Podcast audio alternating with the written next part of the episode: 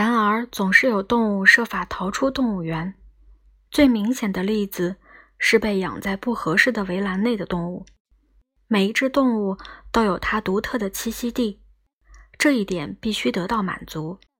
如果它的围栏阳光太强烈，或者太潮湿，或者太空旷；如果它的溪木太高，或者太暴露；如果地上沙子太多；如果树枝太少，不够做窝。如果草石太低，如果没有足够的泥巴可以打滚，还有很多其他的如果，那么动物就不会平静。问题并不在于建造一个模仿野生环境的地方，而在于体现这些环境的本质。围栏内的每一样东西都必须刚好合适。换句话说，在动物适应能力的范围之内。愿上天降灾祸于围栏糟糕的动物园吧，他们损害了动物园的名声。另一种有逃跑倾向的动物，是在完全成年后被捉住的动物。它们通常太习惯于自己的生活方式了，无法改造自己的主观世界以适应新的环境。但是，甚至那些在动物园出生长大，对野生环境一无所知，对围栏完全适应，在人类面前丝毫不紧张的动物，也会有兴奋的时刻。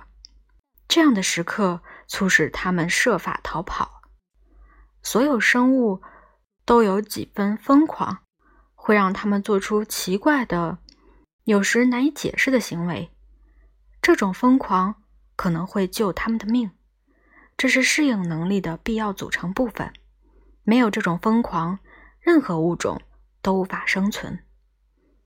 无论想要逃跑的原因是什么，是清醒还是疯狂，诋毁动物园的人都应该意识到，动物不是要逃到某个地方去，而是要逃离某样东西。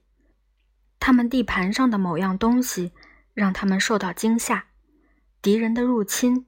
占支配地位的动物的攻击，让它们受到惊吓的声音，引起了逃跑的反应。于是，动物逃跑了，或者试图逃跑。